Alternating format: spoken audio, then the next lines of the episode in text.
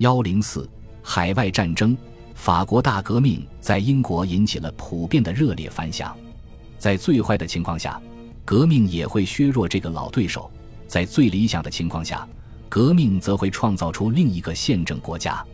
查尔斯·詹姆斯·福克斯、詹姆斯·瓦特、约瑟夫·普里斯特利、年轻的华兹华斯和科勒律治都盛赞这场革命。罗伯特·彭斯受到鼓舞。创作了《苏格兰人》这首有明显的现实意义的诗。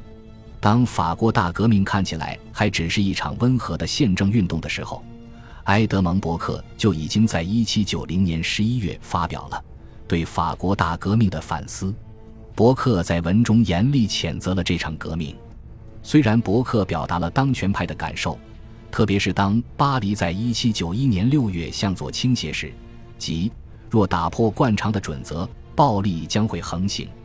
但英国政府并没有马上附和伯克的观点。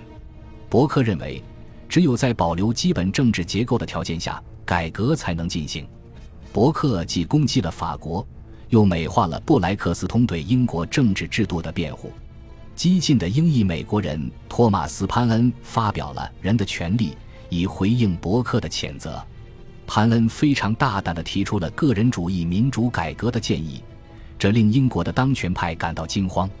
伯克可能已经引发了他本人曾试图避免的事情。六个月内，伯克的对法国大革命的反思卖出了十九零零零份，而潘恩的人的权利卖出了二十万份。这对于一个仍然只有一半识字率的社会来说，确实令人难以置信。自英国内战以来。出版的小册子从没有这么大的发行量，也没有产生如此大的影响。英国政府对两件事情感到震惊：法国的自觉概念对英国的低地附庸国的影响，以及革命思想的传播。欧洲君主制国家更有理由感到担忧。于是，在1792年夏天，这些国家放弃了18世纪战争的绅士风度，并将法国人视为应该被射杀的疯狗。法国人的回应是全民动员、全国武装。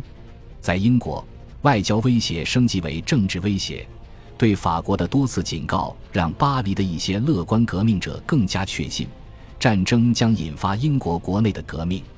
1793年2月，法国对英国宣战了，但英国对战争毫无准备。当时，英国的陆军只有4.5万人，可以出海的战舰还不到110。此外，这次战争与以往的英法冲突有很大不同。英国陆军新的战斗风格、法国革命军攻击的猛烈程度、法国新指挥官的卓越能力，所有这些因素从一开始就让英国的盟友陷入被动。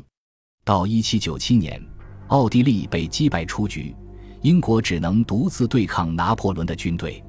战争的头几年，困扰英国政府的是三件事。法国入侵的威胁、战争的代价和内部纷争。法国人尝试了三次入侵，一次经由威尔士，两次经由爱尔兰。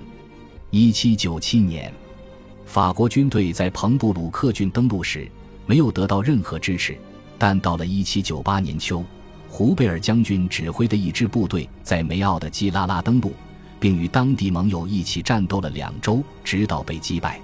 英国政府希望通过用1794年占领的科西嘉岛上的马特洛炮塔来抵御欧洲大陆，并启用民兵，以及将民兵法的覆盖范围扩大到苏格兰和爱尔兰，以此来保卫英国本土。所有这些都让参与其中的地方官员头疼不已。到1795年，英国对盟国的补贴已达到数千万英镑之巨，因此不得不大幅增加税收。并在1799年开始征收新发明的个人所得税，每一英镑的收入课税二先令，又是便是。最后，英国政府对那些想向法国人求和、想与法国人结盟的团体进行了果断的打击。1793至1794年间，皮特的恐怖统治加上地方行政官、实业家和爱国社团的积极行动，摧毁了许多激进的社团。这种镇压在苏格兰尤为激烈。在苏格兰，布拉克斯菲尔德勋爵以苏格兰式幽默说：“这里专横地维护了有史以来最完美的宪政。”当一位受布拉克斯菲尔德迫害的人对他说耶稣也是一个改革者。布拉克斯菲尔德回答说：“他做了那么多善事，到头来还不是被吊起来弄死了？”他的讽刺象征着苏格兰启蒙运动中上流社会自由主义的终结。在随后的三十年里，皮特的苏格兰律师盟友邓达斯家族操刀，在苏格兰实施了持续的镇压。在爱尔兰，形势的逆转更加剧烈。一七九三年。战争迫使皮特向爱尔兰议会施压，要求授予天主教徒投票权，试图削弱他们对不信神的法国的热情，转而支持英国。但爱尔兰人联合会的非教派激进主义迅速发展。到1798年，联合会在阿尔斯特遭到了极端新教组织奥兰智会的抵制，当地的天主教农民对新教徒的特权深恶痛绝。这部分原因是他们受到了在法国受训、充满革命理想的牧师的影响，但这些农民也采取了暴力手段来抵制联合会。在安贝尔将军登陆前不久，联合会在威克洛的势力迅速膨胀。虽然他们的势头只持续了很短暂的时间，但足以使新教统治者明白自己的孤立处境。一八零零年，爱尔兰效仿一七零七年的苏格兰。与英格兰建立了政治联盟。除了1801至1803年间的短暂休战，海外战争一直持续到1815年。到那时，英国已经在战争上花费了15亿英镑。但是，战争的影响并不明显，甚至微不足道。战争很快就从大众记忆中被抹去了。在大部分时间里，整个英国就像一个武装军营。英国大量征用民兵。在任何阶段都有大约十六的成年男子可以武装上阵。与法国相比，这些民兵实际上很少在国外服役，尽管其中有许多人都牺牲了。战争导致法国的人口增长放缓。一八零零至一八五零年，法国人口增加了百分之三十二，而同期英国人口增长了百分之五十。相比之下，战争对英国人口增长产生的影响相对较小。然而，1805年之后，英国海军的霸权地位从未被撼动。通过海上封锁，英国海军摧毁了法国大部分的工业，因为法国最发达的产业都建立在贸易港口。亚当·斯密曾写过：“战争会扭曲需求，并在某些类型的劳动力中创造卖方市场。”事实的确是这样。铁的贸易不仅在英格兰中西部的传统地区蓬勃发展，而且在苏格兰中部和南威尔士繁荣起来。梅瑟蒂德菲尔原本是一个落后偏远的威尔士小城，但在1790至1820年间，其人口增长了二十倍。而威尔士最大的城镇卡马森在18世纪中叶，人口也才不到四千人。由于海上封锁遏制了英国的对手，因此。英国在纺织业上的领先优势，竟然达到了英国制造商为法国军队生产制服的地步。扎塔姆、普斯茅斯和德文波特的巨大海军造船厂进一步扩建，成为大规模生产的先驱。他们建造的帆船战舰得到了显著改进。与此相比，19世纪50年代蒸汽动力取代传统动力，几乎只是一场小疾命。事实上，海军的问题。典型的代表了英国政府存在的许多问题。一七九七年，水手的悲惨状况引发了在斯皮特黑德和诺尔的哗变。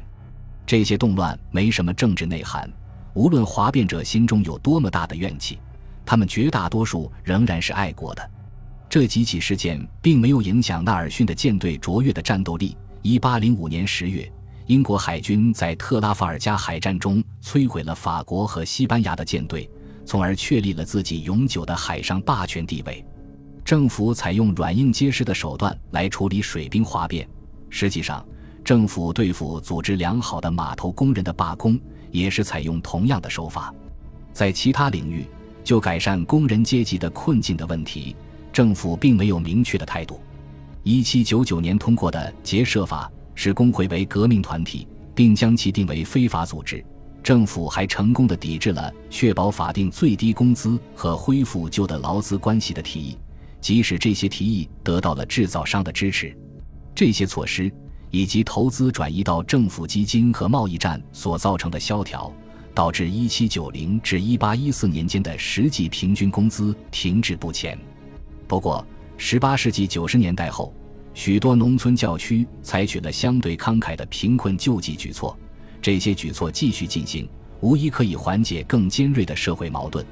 在战争的大部分时间里，英国避免直接参与欧洲的战事，相反。